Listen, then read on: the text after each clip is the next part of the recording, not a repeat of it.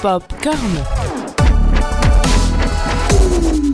Cinéma, séries, livres, musique, vous êtes bien dans Popcorn, votre émission qui parle de pop culture. On se retrouve aujourd'hui pour une nouvelle thématique autour de la pop culture, du passé, du présent et pourquoi pas du futur. Pour vous accompagner tout au long de cette émission, nous avons Marie. Bonjour Marie. Salut Et moi-même, Léa. Alors aujourd'hui Marie, qu'est-ce que tu vas nous présenter? Eh ben moi aujourd'hui je vais vous présenter les phénomènes de, mo- de mode vestimentaire tirés des séries. Ça veut rien dire dit comme ça. Dans notre société troublée entre confinement et couvre-feu, binge-watcher devient une passion pour bon nombre d'individus. Alors, pour notre audimat un peu plus âgé, binge-watcher veut dire regarder quelque chose en rafale. Je précise, hein, au cas où on ne sait jamais. Un phénomène qu'on retrouve alors avec la montée en puissance des séries et surtout des plateformes de streaming comme Netflix, OCS, Prime Video ou encore Disney+. Et oui, hein, pour toute une génération, il n'est plus question de se poser devant un one-shot d'une heure trente, mais euh, bien de suivre des héros sur plusieurs épisodes, voire plusieurs saisons. Et cet engouement en pleine expansion des séries crée malgré elle un vrai phénomène de, mode, de mode vestimentaire. Oui, vous avez bien entendu, mode vestimentaire.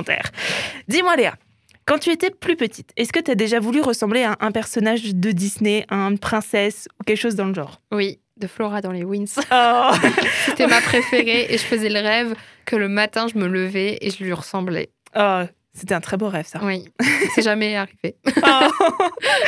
eh bien, cette envie de ressembler aux princes, princesses, fées, sorcières et dragons de notre enfance n'est aujourd'hui plus destinée aux plus jeunes.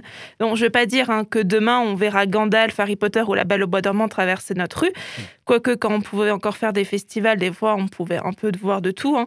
Mais dans la vie, la vraie vie, bah, c'est fini les robes de princesse de la Belle ou Cendrillon, les ailes de fée de la fée Clochette ou les combinaisons rouges, vertes et jaunes des Totally Spies. On est passé à un stade supérieur avec des vêtements Chanel d'Emily in Paris ou Lewis de Stranger Things.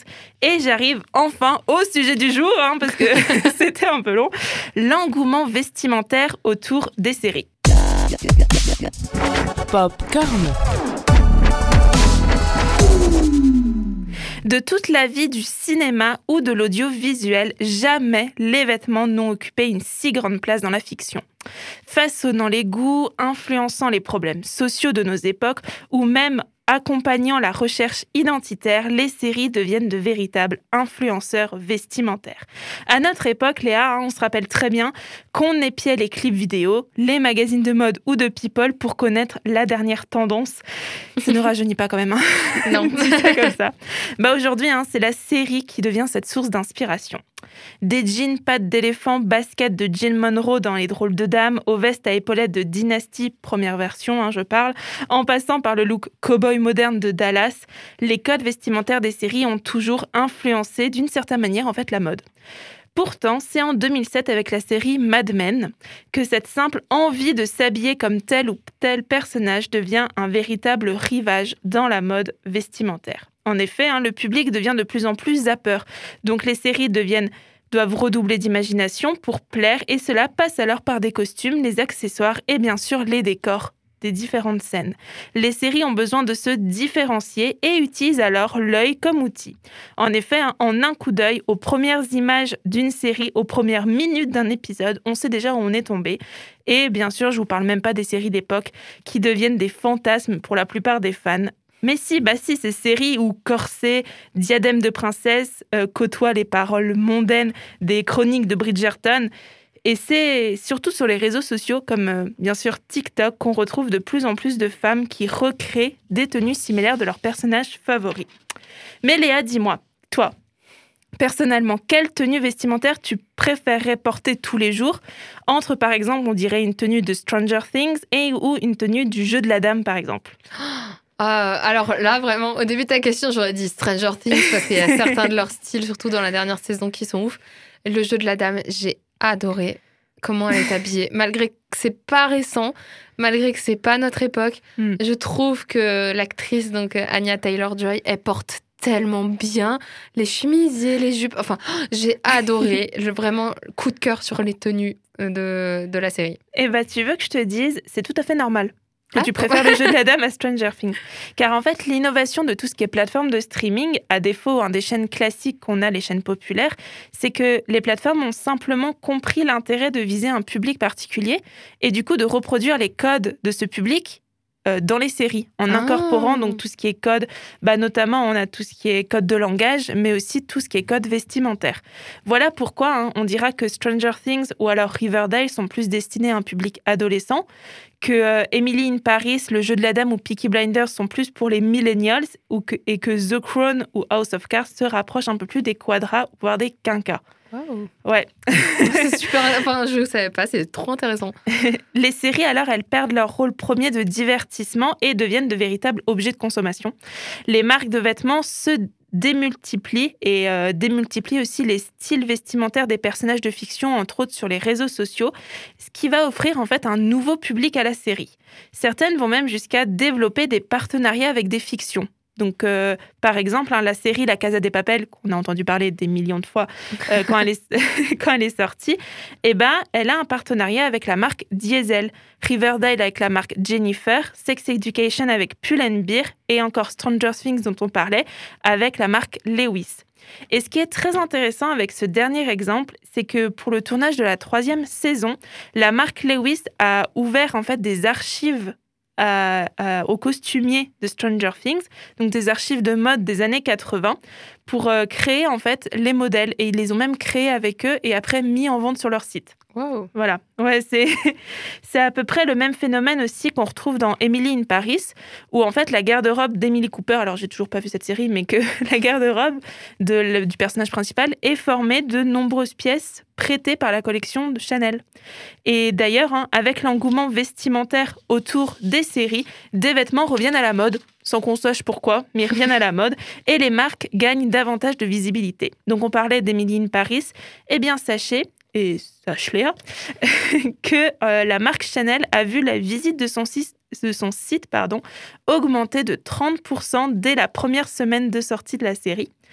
Autre exemple, hein, les fans des Peaky Blinders ont tellement aimé les casquettes plates que portent les personnages principaux que leur vente a augmenté de 25%. Vous êtes toujours dans votre émission Popcorn et aujourd'hui on parle du phénomène vestimentaire autour de la série. Popcorn. Mais alors moi, euh, après avoir vu tout ça, j'ai fait quelques petites recherches et je suis tombée sur euh, le blog, sur une blogueuse mode, donc Charlotte Moreau, qui est aussi auteure du, du livre euh, Dressing Code, qui justifie ce phénomène dans le magazine Femina. Donc je- oui, je lis des Femina. donc elle disait ceci, le pouvoir prescripteur d'une série repose sur un ressort bien connu, celui de l'attachement et de l'identification. Contrairement au mannequin, le personnage entre dans nos vies pour plusieurs semaines, on noue alors une relation intime avec lui. Or, on n'achète jamais un simple vêtement, mais une vie rêvée. Enfin, euh, personnellement, j'ai bien admiré les costumes des chroniques de Bridgerton. Ce n'est pas pour ça que je voudrais porter un corset constamment dans ma vie. Non. Hein, donc, euh, Je suis d'accord. et d'ailleurs, hein, depuis 2019, pour s'adapter à, attention, je cite, l'archipel des tribus composant la génération Y et surtout Z. Donc ça, c'est une notion évoquée par Eric Bryons, fondateur de la Paris School of Luxury. Les séries proposent un panel toujours plus grand de personnages. Les vêtements deviennent alors, dans ces séries, un nouveau moyen d'expression identitaire, reflétant alors un état d'esprit, un style de vie, une revendication, un milieu social.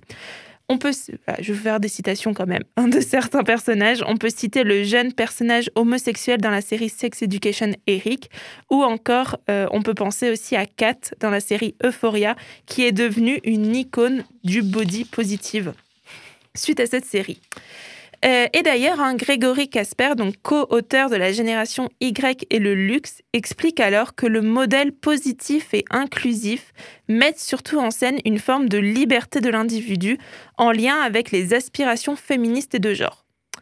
Alors, pourtant, hein, je pense pas que faire revenir à la mode le corset ou les robes longues soit synonyme de liberté. Quand on sait euh, le mal qu'on a eu à les faire disparaître, tout ça. En tout cas, hein, pour les jeunes, il n'est pas question de copier hein, le, le mode vestimentaire de leur personnage principal, car cela s'appelle le cosplay, mais bien de bricoler leur look en incorporant par exemple hein, les cascades plates des Peaky Blinders à leur look de tous les jours, ou même le Bob Rose d'Emily in Paris dans la série.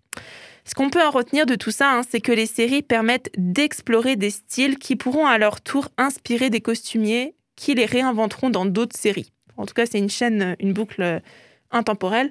Et personnellement, j'attends avec hâte de voir dans 10 ou 20 ans des séries avec des personnages en confinement habillés de pyjama ou de jogging. Parce qu'on a tous vécu ça en ce moment. Et vu que ça suit la boucle du temps. Hein. Alors, et alors, Léa, toi, est-ce que toi, tu as une tenue de personnage que tu voudrais absolument essayer, même pour une soirée ou genre dans ta vie de tous les jours? Euh, Là, j'en ai pas. Euh, c'est vrai que c'était quand j'étais plus petite. Maintenant, je crois que je le fais moins. Mais ce qui m'a marqué quand euh, j'avais entre 10 et 14 ans, on va dire, moi, c'était les tenues de Miley Cyrus dans Anna Montana. Et en plus, dans la série, elle avait un dressing. Alors là, maintenant, presque dix ans après, je me dis, c'était terriblement moche. Euh, voilà, sans vouloir critiquer les costumiers dans Anna Montana, mais enfin, les, tenues, bah, c'était très années 2000, hein, 2010. C'est maintenant que j'ai grandi, euh, c'est terriblement moche, mais à l'époque, je crois que j'aurais pu me couper un bras pour avoir une tenue mm. de Miley Cyrus. je sais que même, euh, je suis, enfin, j'étais, je suis un peu moins maintenant, mais j'étais une très grande fan de Miley Cyrus de toute façon, mm. en plus de son personnage d'Anna Montana. Et je sais que j'ai épluché les magazines pour voir comment elle s'habillait. Et il y avait euh, sa tenue dans le clip Party in the USA, où elle avait un short déchiré un débardeur un peu rock and roll et un espèce de veston euh, costume mais un peu rock avec des bottines. Je sais que j'avais voulu recréer le look. Euh, je me sentais vraiment très fraîche et ça n'avait rien, mais rien à voir. rien, il y avait rien en commun. Il y avait juste le short. et je sais que ouais, moi j'étais, euh, j'avais fait cette tenue et, j'avais, j'étais là genre waouh, regardez tout, je ressemble trop à Miley Cyrus. Pas du tout, je ressemble pas du tout à Miley Cyrus. Mais ouais, ça c'était vraiment ma série quand j'étais petite. Mm. Je voulais à tout prix avoir les mêmes. Mais euh, maintenant, je le, enfin, je le fais plus déjà parce que je regarde des séries qui se passent à des époques totalement différentes. Mais ce sentiment de vouloir m'inspirer des, des, tenues que je vois dans les séries, ça me l'a vraiment fait avec le jeu de la dame. Parce mm. que je trouve qu'elle est tellement, enfin, vers la fin de la série, je trouve qu'elle est tellement classe.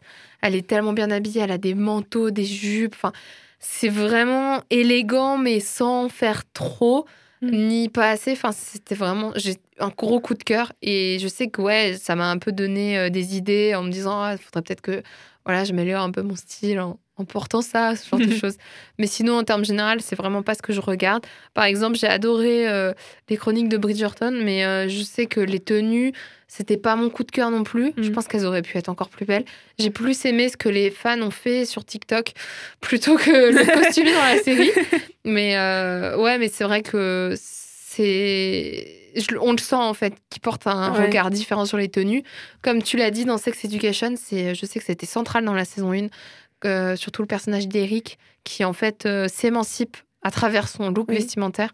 Et euh, c'est très important, euh, surtout dans les séries modernes en fait. Par exemple, Peaky Blinders, bon, c'est pas moderne la série, enfin dans le sens où ça se passe pas au 21e siècle. Bah, Donc bon, on va pas en vouloir aux fans s'ils veulent pas ressembler à Thomas Shelby. mais je peux comprendre que dans Sex Education, c'est un, pardon, c'est un, c'est central en fait. comme tu l'as dit, ça permet de se créer une identité et c'est vraiment d'actualité, je trouve. Mm. Non, mais c'est ça, hein, c'est on, on s'en rend pas forcément compte, mais même euh, moi, c'est surtout l'engouement des, séries d'époque où, euh, après, tu vois sur les réseaux sociaux des, filles, bah, après les chroniques de Bridgerton, par exemple sur TikTok, tu les voyais commander des corsets ou des mhm. choses comme ça. Des robes longues avec des grandes manches comme ouais, des choses comme ça. Alors, euh, bon, tu te dis, ouais, ça peut être bien pour une soirée, pour une soirée costumée, tu vois, mais porter ça tous les jours, je. je enfin, on va dire, je suis quand même réticente à ce côté-là.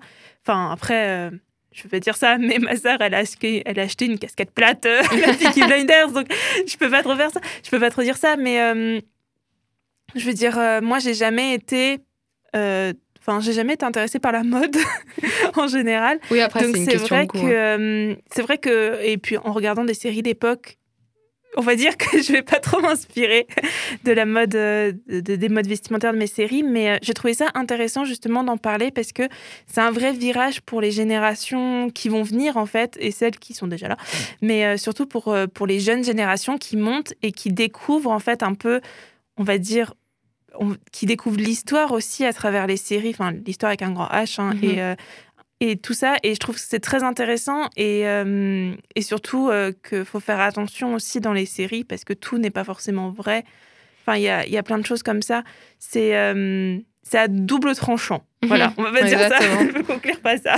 Mais après, ça montre aussi le travail des costumiers, c'est important dans une série finalement, on s'en rend pas forcément compte. Ils sont pas assez euh, enfin, reconnus, dans certaines, les costumiers. Hein. Dans certaines séries, c'est surtout d'époque, moi je trouve ça incroyable des fois, les, les, costumes les décors, les, exactement, oui. c'est ils sont jamais assez reconnus hein, ces gens de l'ombre euh, qu'on ne mhm. voit pas forcément, qui maquillent, qui coiffent, qui c'est parce que finalement je trouve que c'est eux qui donnent l'ambiance à la série. Bah c'est ça. C'est hein. bon, c'est le scénario, mais c'est surtout tout ce qu'il y a derrière, tout ce qu'on n'analyse pas, qu'on ne voit pas forcément, mais que notre cerveau enregistre en fait. Euh, c'est ça. La, musique, enfin tout, tout ce qu'il y a autour du scénario et de l'histoire. Bah, exactement, les petites mains hein, derrière, hein, mais c'est, enfin, mhm. dans les spectacles c'est pareil, dans les émissions de télé c'est pareil. Tout ce qui se passe euh, en coulisses en fait, hein, qu'on voit pas forcément, qui, mais en fait euh, il faut ça pour pour que ça marche. Exactement. Bon, bah, merci Marie pour cette émission sur euh, un peu de mode et de séries en même temps, en espérant qu'on ne, forcera pas nos auditeurs à aller s'acheter euh, des vêtements pour ressembler à, à leur euh, personnage favori. Mais c'était très intéressant. Et bah, pour notre part, on a terminé. On se retrouvera bientôt pour une nouvelle émission. N'oubliez pas de nous suivre sur nos réseaux, donc Instagram et Facebook, popcorn.radio. Et on se dit à très bientôt. Popcorn